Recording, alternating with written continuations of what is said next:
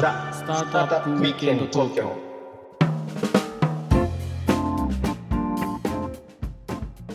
はい、皆さんこんにちは。はい、こんにちは。ロックウィステリアのフッティです。ひろきちゃんです。はい、今日もザ・スタートアップウィークエンド東京の時間がやってまいりました。はい。ということでね、はい。えー今日も来ていただいております。えー伊藤洋一さんです。洋一さん。ですということで3週にわたって本当申し訳ございません。あの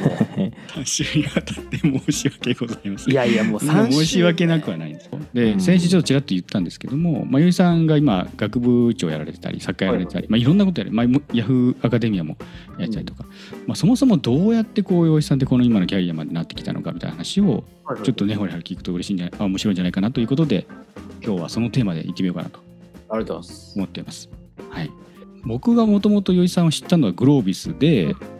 僕は2010期なんですけど洋一さんは2007僕ね2007期ですね。期ですよね。ということです、まあ、3年先輩ということで、まあ、まあまあ近いんで結構当時入り出したツイッターとかでちょいちょいやり取りさせていただいたりとかしたんですけど、その前とか全然ちょっと僕存じ上げてないので、そのあたりからちょっとお聞かせいただきたいなと思うんですけども、えっ、ともともとはねあの僕ね社会人になった1990年であの、はいはい1990年に銀行に入ったんですね。で銀行もその頃バブルの最後の盛り上がりの時で銀行とかめっちゃ人気あってなんか入れたから、うん。俺銀行とか入れちゃって最高じゃんみたいな ごめんなさい何年ですかそれ？1990年ですね。90年なんかね僕あのなんていうの受験勉強みたいなのを覚えりゃいいじゃないですか。あれはね、うん。その頃は記憶力あったんで得意だったんですけど、なんか考えて何かを伝えるとかそのこれをんなんかものを作るとかなんか問題を解決するみたいな能力が本当になくてだからねなんかねもうバカ野郎だったんですよね。でしかもねやる気がないやつだったんですよでだから160人同期いたんですけどもうそのトップ4で落第とか言って言われて鬼の星を受けたりですね、あとあの2年間で、まあ、銀行員なんで通信教育でいろいろ勉強しなさいって言われて2年間で8科目やんなさいみたいなのも1科目しかやんなくてでまあこれみんなやってるだろうと思ったら 俺だけしかやってないやつがいなかったっていう、まあ、そういう状況だったんですけど不良、不良銀行員だ不良ね。銀行員。だからでそんなやつもはもう会社入るなって感じなんだけどその頃はなんか別にみたいな感じでねやる気もなかった。いや、ちょっと今の話、夢があるね。あの、銀行に入って不良で通信局やらなくても、学部長になれると。皆さんね、あの、途中ででもね、あの、いつからでも人生やり直せるっていうことですよ、これは。でもねこれ途中途中でって言うけどあのうん。もともとのスタート地点がだって、えっと、東大卒で工銀でよろしいんでしたっけ？そうそうそう。だからさね麻だからパッ布と外形的にはドエリートじゃないですか。そうそうそうそう。よく言われるんですけど麻布東大講義みたいなのもなんか保守本流じゃないですか。とかね。確かに。麻布中高はまあなんか楽しかったんですけどなんかやっぱりね受験勉強みんな東大受けるわけですよ。で俺も東大受けるんだけど、その時たまたまおこれ得意じゃんと思ったら覚えるだけなんでもう覚えるのはめちゃめちゃ得意なんですよね、それでそのまま東大の人って講義いっぱい行くんですよだからそれで面接とか得意だったんでまあ、うん。適当に言って、まあ、バブルの絶好調ってこともあってうん入ったそうですけど、うん。実力は全く伴ってなくてだからでやる気もないということだったんですよね。だから やる気もないっていうのはすごいな。それいや本当はそんなことないんじゃないですかみたいな感じで言われるんですけど、まあ、なんせ160人の中でお前らは配属させられないって言われた4人の中に入ったっていう。おおすごいですね。通信教育もやんない。で仕事もだから全然やる気ないわけですよ。でなんかね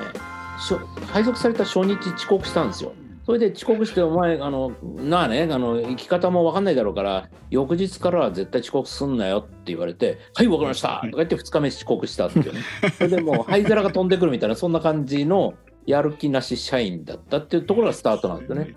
で昔ですからそんななんか新卒講義使うとか灰皿飛んでくるとか普通の時代だったじゃん。今やるやらかすと大変なことになりますけども、いや本当に、うん。うん。よくよくそんな世の中でそんな態度でできましたねそれ。そう本当そうなんですよ。でだから仕事もできずどんどんどんどんメンタル病んであの3年目とかに会社行けなくなっちゃうんですよね。あ家出れなくなってもう謎の吐き気でゲーゲー吐いちゃって。それでしばらく会社休んでそれでもねその頃メンタルなんて言葉ないからちょっとこれ行かないとクビになるわとかって思ってそれでね、うん。で今日は行けそうだっていうことでまあ玄関出ようとしたらその玄関でね上って戻しちゃうんですよ。うん。うわーとかと思って「俺でも今日行かなかったらマジでクビになんだけど」みたいな感じだったんだけど10分ぐらい休んだら行けたんですよね。で翌日も上って戻すんですよ。だからなんかまあ玄関出れない病みたいなそんな感じだったんだけど。まあ、完全に精神のあれですね。そうなんですよ。で精神的な、うん、でもそれってね病だと思わないんですよ。だってねそのメンタルなんて言葉ないしなんせねでも金曜の晩とか無敵なわけですよ。無敵の人なの 会社ないからもう金曜の晩は「うえー!」とか言ってね。でなので俺サボりたい病だからちょっとこれ人に言えないわみたいな感じでもう本当にその吐いちゃ会社行き吐いちゃ会社行きっていうのをまあ繰り返してあ数ヶ月ですよね、まあ、67ヶ月毎日吐いて会社行ってたみたいな。もうそんな感じだったんですよね。それってな勝手に治ったんですか？それがねあの、まあ、会社には行くようになった中であの僕が本当にあの大事にしてたっていうかあのその頃なんか知ってる会社のマンションディベロッパーさんが担当でその俺名前聞いたことある？ここ素敵とかと思ったらなんかねバブルの崩壊後でその俺は俺らは今そのバブルの後の後始末をやってると。だけど、うんもうすぐ復活したいと思ってると。ついては伊藤さんあんたにやってほしいんだって言われて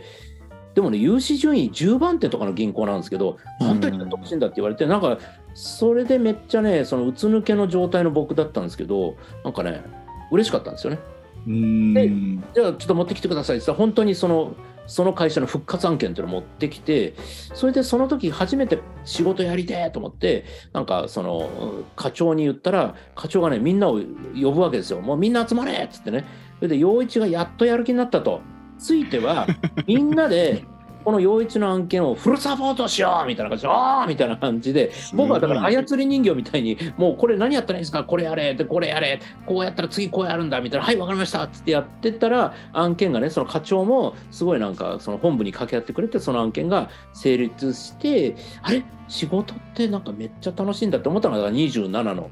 頃ですよね。楽し3いな。年ぐらいかかってるってことですか？じゃそう入校してからね。あだからうんその楽しいっていうのは怖くないんだっていうのが初めて分かったのは27の頃ですよ。でそっからはだからサラリーマン的にめっちゃ仕事したっていうのがあって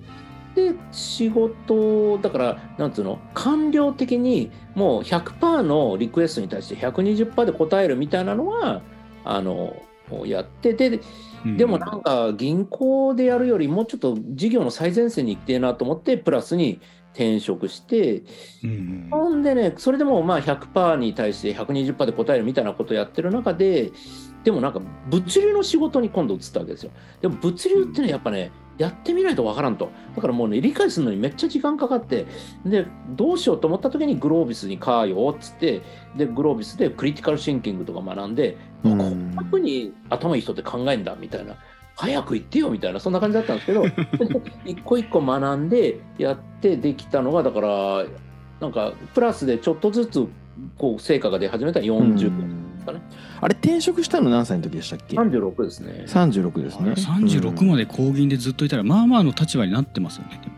でもなんかね出世はしてたんですよね。出世はしてんだけどそれは官僚的に仕事しててうん。なんか出世してるみたいな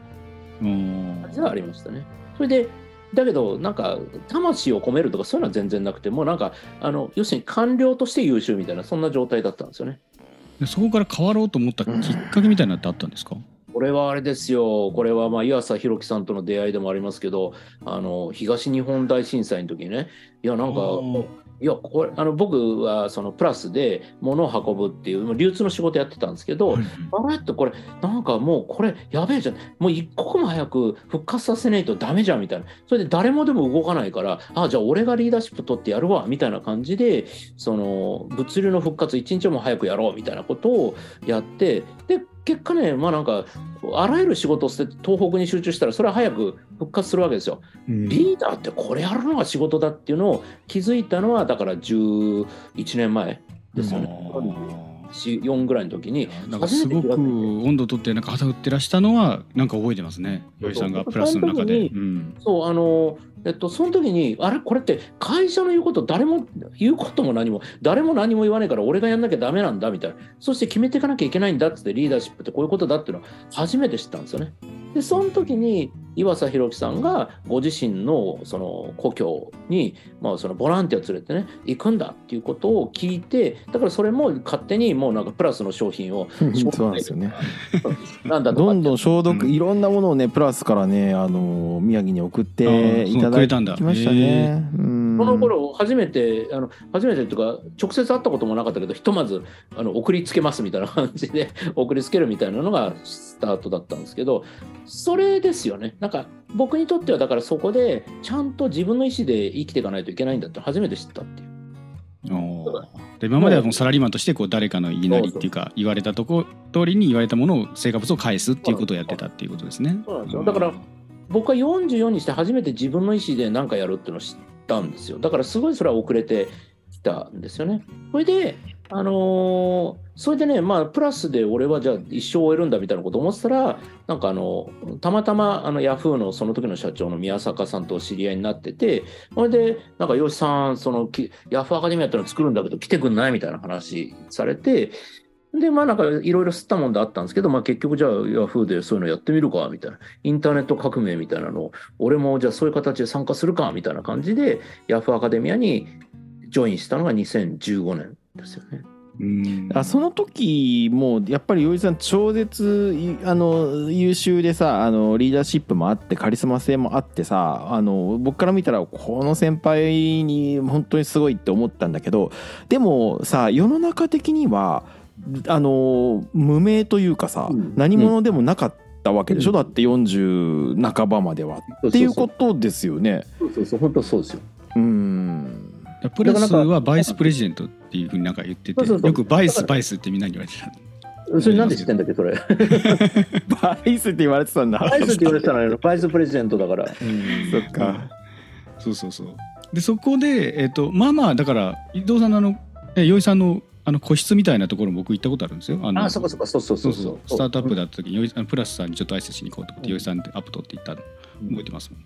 あそうだそうだ。その時ね、うん。お会いしましたよね。はい。